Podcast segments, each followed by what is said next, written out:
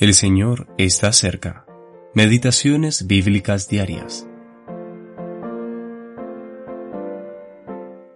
Después de él juzgó a Israel Ibsán de Belén. Después de él juzgó a Israel Elón Zabulonita. Después de él juzgó a Israel Abdón, hijo de Hilel, Piratonita. Este tuvo cuarenta hijos y treinta nietos, que cabalgaban sobre setenta asnos y juzgó a Israel ocho años.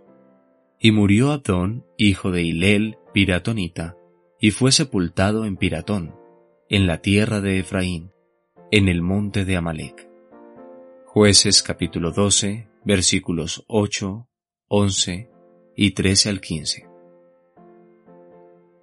Los jueces de Israel, vigésimo cuarta parte, Ibsán, Elón y Abdón.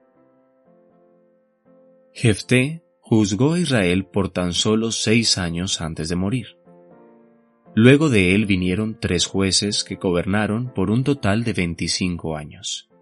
No leemos de ninguna guerra que estos hombres hayan sostenido o de hechos sobresalientes y heroicos que hayan realizado.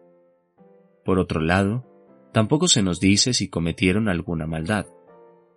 Estos veinticinco años bien pudieron haber sido tiempos de tranquilidad y descanso para la nación de Israel. El Espíritu de Dios se enfoca en las familias de dos de estos jueces, Ibsán y Abdón. Cada uno tuvo una familia mucho más grande de lo que estamos acostumbrados en la actualidad. Sin embargo, la particularidad que se nos sugiere es que eran varones que gobernaban bien su casa y que tenían a sus hijos en sujeción con toda honestidad. Primera de Timoteo capítulo 3 versículo 4. Hoy en día, sería realmente un éxito que alguien tuviera cinco hijos y cinco hijas y verlos a todos felizmente casados, mientras que Isbam tuvo treinta hijos y treinta hijas. Por otro lado, los cuarenta hijos y treinta nietos de Abdón cabalgaban sobre setenta asnos.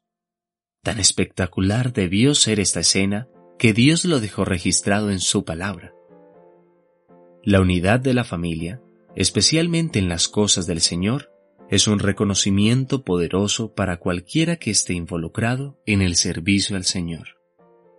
Además de esto, leemos del lugar de morada o la tribu de la cual provenían cada uno de estos jueces, la extensión de su servicio y la mención de su muerte y el lugar de su sepultura que nosotros también podamos servir al Señor fiel y reposadamente, donde sea que Él nos haya puesto, en tanto que Él considera apto utilizarnos, hasta que quiera llevarnos para estar con Él para siempre. Eugene P. Vedder Jr.